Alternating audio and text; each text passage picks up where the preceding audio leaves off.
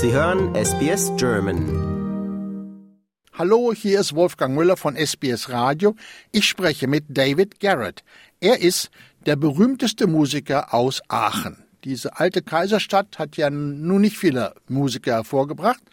Aber David, erzählen Sie unseren Hörern doch mal, was ist denn das Besondere an dem, was Sie machen? Ich glaube natürlich in erster Linie ist Musik immer etwas Besonderes. Klassische Musik natürlich auch oder gerade vielleicht deswegen, weil es vielleicht nicht mehr in den Medien diese Präsenz natürlich hat. Mhm. Und für mich war es immer die große Aufgabe, diese Präsenz ein bisschen zu verstärken auf meine Art und Weise, so wie ich halt auch als Person im Leben bin, um klassische Musik halt äh, einem breiten Publikum präsentieren zu können. Und dementsprechend habe ich mein Instrument, die Geige, ich bin ja Geiger seit ganz, ganz vielen Jahren, immer als Möglichkeit benutzt, um ein tolles Programm für, fürs Publikum zu kreieren, um ganz viele Menschen mit der Musik äh, zu erreichen und hoffentlich auch glücklich zu machen. Du hast mit der Geige schon relativ früh angefangen.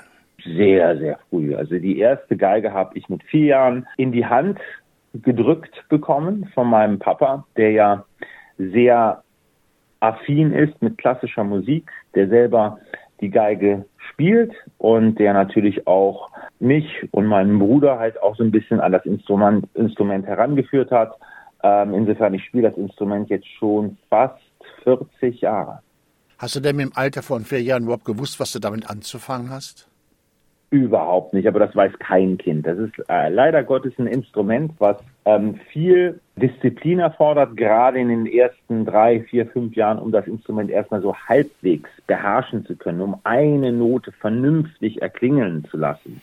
Ähm, dementsprechend hat das viele, viele Jahre gedauert, obwohl ich im Nachhinein natürlich sagen muss, wahrscheinlich nicht ganz so lange. Es war schon eine, eine physische ähm, physisches Talent bei mir gegeben und auch die Ambition natürlich von meinem Papa war auch da und diese Kombination hat, glaube ich, schnelle Her Erfolge hervorgebracht. Du musst ja relativ begabt gewesen sein, denn ich habe gelesen, du hättest dann auch mal eine Geige sogar von einem ehemaligen Bundespräsidenten bekommen. Ist das wahr?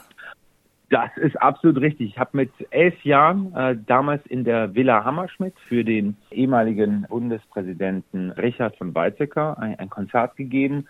Es war so ein Gala-Dinner und ich habe mit damals Alexander Markovic äh, die Frühlingssonate von Beethoven gespielt, äh, die B-Dur Mozart ähm, Sonate und ich meine noch einige kleinere virtuose Stücke, zum Beispiel der Tanz der Kobolde von Bazzini. Und der damalige Präsident war doch so angetan von dem Spiel, dass er mir die Möglichkeit gegeben hat, ein Instrument, eine Antonio Stradivari auszuprobieren, die in seinem Bekanntenkreis wohl zur Verfügung stand. Und äh, so habe ich äh, zum allerersten Mal eine Stradivari für längere Zeit als Leihgabe bekommen. Sag mal, wenn ich so von dir und deinem Vater höre, irgendwie fällt mir der Mozart und sein Vater ein. Sind da, seid ihr auch so durch die Lande gezogen? Ja, auf alle Fälle. Also mein Papa hat natürlich schon mit fünf, sechs, sieben Jahren mich äh, immer zu meinen Geigenlehrern gefahren. Also die erste Geigenlehrerin, die ich gehabt habe, das war in Hilversum. Das war die Kosche Weizenbeck. Da sind wir immer von Aachen rüber nach Hilversum gefahren. Das sind ja auch gute zweieinhalb Stunden. Damals noch mit meinem Bruder im Schlepptau, der auch Geige gespielt hat. Danach waren schon etwas längere Reisen zu den Lehrern. Und zwar, es war Sacherbronn in Lübeck. Das waren gute sechs Stunden von Aachen, immer am Wochenende rüber. Und dann fingen auch schon die ersten Konzerte an. Also die erste große ähm, Tour, die ich gespielt habe, war halt in Italien, damals mit dem Chefdirigenten der Berliner Philharmoniker. Da war ich knapp zwölf Jahre alt mit Mozart-Violinkonzerten unter Claudio Abado. Und dann mhm. ging es schon nach Japan, dann ging es schon in die USA, nach Los Angeles mit Subin Mehta und LA Philharmonic. Ähm, da waren schon viele große Strecken zu überwinden. Natürlich auch ganz, ganz tolle Lehrer, die dazu kamen, wie Ida Händel zum Beispiel, wie Yehudi Menuhin, äh, wie Isaac Stern, mit dem ich viel in New York äh, zusammengearbeitet habe. Also Reisen war sehr, sehr früh auf meinem Programm. Sag mal, bist du denn dann überhaupt, wie wir alle, ernsthaft zur Schule gegangen? Ernsthaft ja, zur Schule gegangen bin ich äh, jetzt nicht so in diesem traditionellen Fall. Also meine Mama hat damals über das Ministerium in Nordrhein-Westfalen erwirkt, dass ich Privatunterricht bekommen darf. Ich glaube, ich war einer von drei, vier Leuten in Nordrhein-Westfalen, die diese Genehmigung bekommen haben, was natürlich schon mir geholfen hat, diese Reisen überhaupt machen zu können meine Lehrer zu sehen, auch mal für eine Woche wegzubleiben, um halt Konzerte zu spielen. Ähm, dementsprechend konnte ich natürlich mein Tempo mit meinen Privatlehrern in der Schule äh, haben und konnte dementsprechend auch sehr intensiv mit den Lehrern arbeiten, wenn ich da war. Und ähm, das hat schon viel geholfen, dass ich in diesen jungen Jahren natürlich auch die Schule nicht vernachlässigt habe, sondern auch da mein Pensum auch abgeliefert habe. Aber sag mal, junge Leute, wenn ich zum Beispiel an meine Kinder denke, wenn du da mit klassischer Musik ankommst, dann winken die nur ab. Wieso hat denn dir das so gut gefallen? Naja, vielleicht habe ich auch abgewunken. Nun war mein Papa natürlich auch jemand, der das Abwinken jetzt nicht um, unbedingt dann äh, als Nein akzeptiert. Also er wollte schon, dass ähm, alle seine Kinder, ich habe ja auch noch eine jüngere Schwester, ein Instrument spielen. Das war ihm sehr, sehr wichtig, hat es auch hier und da natürlich bei mir forciert. Das muss man auch sagen. Also er war oder ist sehr ambitioniert, äh, was das angeht. Und ähm, ich glaube nicht, dass ich eine Option auch gehabt habe, zumindest in den ersten paar Jahren. Das war also Pflichtprogramm, genauso wie der ein oder andere Pflichtprogramm mit Mathematik in der Schule hat, war bei mir zu Hause Pflichtprogramm Geige üben, Geige spielen, klassische Musik. Es war jetzt nicht das coolste Instrument, also ich weiß, dass ich natürlich auch ähm, aus meinen Erinnerungen jetzt nicht die, die besten ähm, Kommentare von meinen Mitkameraden in der Schule bekommen habe. Es war jetzt nicht die Gitarre oder irgendwas, wo man natürlich dann irgendwie äh, der Coole von der Schule ist. Geige war etwas schwieriger, aber ich glaube mittlerweile ähm, habe ich dann doch einen guten Aufschlag gemacht, was das Instrument angeht. Und die Leute, die auch zu meinem Konzert kommen, das sind auch viele junge Menschen, das Instrument auch oder das, was ich machen, äh, mache, so ein Stück weit bewundern. Also das ist schon, hat sich ganz gut umgedreht. Aber du bist ja dann irgendwann auch mal sozusagen dem strengen Korsett der Klassik entschlüpft und du nennst dich ja Crossover Artist. Also du spielst ja auch schon mal moderne Cover. Oh, absolut. Also wie, ich habe in meinem Leben ab einem gewissen Punkt, ich würde mal sagen, nachdem ich an der Juilliard School in New York äh, studiert habe, habe ich natürlich versucht, auch so wie jeder erwachsene Mann oder erwachsene Frau, habe versucht, mein Konzept zu finden, das, was mich glücklich macht, das, was mich fasziniert und interessiert. Und das war halt nicht nur die reine Klassik, sondern auch äh, Projekte, die, ähm, ja, man kann sie Crossover nennen oder wie auch immer. Ähm, aber ich habe natürlich das Instrument immer benutzt, um die Faszination, die ich auch dafür habe, im, im wahren Leben, einem Publikum irgendwie zu präsentieren. Und dann habe ich natürlich angefangen, Covers zu machen von Michael Jackson, von ACDC, von Aerosmith, von den ganzen Rocklegenden natürlich auch, Led Zeppelin, Jimi Hendrix. Und ähm, ja, dadurch hat man, habe ich in erster Linie natürlich auch viel Spaß gehabt, viel kreativ auch mich selber einbinden dürfen in das Arrangement, in die Musik. Und das hat wohl auch beim Publikum einen Nerv getroffen. Ähm, obwohl natürlich das alles auf das Fundament der Klassik basiert. Die Technik, die auch die Arrangements. Ich habe immer versucht, sehr symphonisch zu arrangieren und da hat natürlich die gute Ausbildung mir sehr geholfen.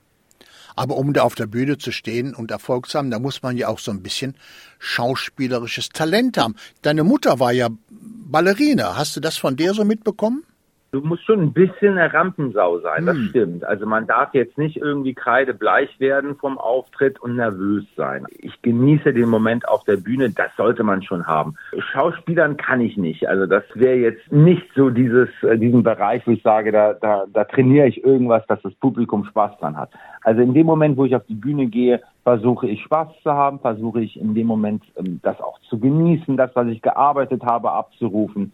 Aber klar, auf der Bühne musst du natürlich auch bestehen. Du musst ähm, in dem Moment auch genau wissen, was du tust, auch wenn mal die Nerven ein bisschen da sind. Und jeder Künstler kennt das ähm, auf der Bühne, dass mal bei einem besonderen Konzert auch mal äh, die, die Pulsfrequenz etwas höher ist. Und dann muss man natürlich die Coolness haben, trotzdem die Musik so abzurufen, wie man sie zu Hause gearbeitet hat. Unsere Verbindung ist ja ausgesprochen gut, aber du stehst keineswegs im Nachbarzimmer. Du bist eigentlich ganz weit weg von Sydney. Wo trittst du denn momentan auf? Also momentan sind wir in Rumänien. Wir sind gestern äh, angereist in äh, Timișoara. Das ist, glaube anderthalb Stunden von Bukarest entfernt. Und äh, danach geht's äh, nach dem Konzert heute Abend geht's wieder in Richtung Österreich, in Richtung äh, Deutschland, aber ähm, auf dem Weg nach Australien ähm, spielen wir auch in Hongkong, wir sind in Taiwan, in Tainan, äh, wir sind in Korea kurz, in Singapur spielen wir und dann kommen wir rüber nach Australien. Da freuen wir uns Zum allerersten Mal. Sehr toll. Ich habe ja auch mal gelesen, du bist mit, äh, mit Jonas Kaufmann mal aufgetreten, der übrigens ja auch äh, gerade auf dem Wege nach Australien ist. Jonas kenne ich schon seit vielen, vielen Jahren. Wir hatten ein paar Mal das Vergnügen, bei Großevents äh, zusammen aufzutreten. Unter anderem war das damals das Champions League Finale, das Finale daheim in München, mhm. äh, wo wir das äh, der musikalische Act äh, vor dem Fußballspiel waren, wo Bayern München so last minute noch 2-1 äh, verloren hat gegen Manchester United. Aber äh, Jonas kenne ich seit vielen, vielen Jahren. Ich glaube, wir machen noch Ende des Jahres wieder was zusammen im Dezember, sofern ich das richtig auf dem Schedule habe. Insofern ganz, ganz toller Sänger, ganz, ganz toller Typ und, und, und ach, ja, großer Künstler. Ja, er singt und du spielst Geige. Oder macht man das bei dem Konzert andersrum? Ich glaube, das wäre für keinen gut, wenn wir das andersrum machen würden. Ich glaube, auch Jonas Qualitäten auf der Geige sind jetzt nicht so, so gut. Ich glaube, da hätten wir beide wahnsinnig Schiss, auf die Bühne zu gehen. nee, ist schon besser, dass er singt und ich Geige spiele. Lassen wir das dabei. Nun sprachst du ja gerade von Australien. Erzähl uns was von deiner Australien-Tournee. Also wir sind im September fangen wir an mit dem ersten Konzert in Sydney und ähm, das letzte Konzert ist Anfang Oktober in Brisbane. Und das ist dein erster Besuch in diesem schönen Land. Also wir haben schon mal das Vergnügen gehabt, ein bisschen Promotion äh, machen zu dürfen in, in Australien. Das ist ein paar Jahre her. Ich glaube, das war für das Album ähm, Rock Symphonies. Und äh, dann hatte ich schon mal ein bisschen Gelegenheit, mich in, den, äh, in äh, Australien umzuschauen. Wir sind damals auch über die berühmte Brücke in Sydney oben drüber gewandert. Ich oh, weiß nicht, ob du gut, das auch ja, schon ja. gemacht hast, nee, hm. wo man mit so einem Draht verkabelt ist und dann über die äh, berühmte Brücke rüber spaziert. Das haben wir auch schon mal gemacht. Aber das ist jetzt das allererste Mal, dass ich Konzerte spiele in Australien. Ich bedanke mich bei dir und wünsche dir viel, viel Erfolg. Dankeschön. Liken, teilen und kommentieren Sie unsere Inhalte bei facebook.com slash sbsgerman.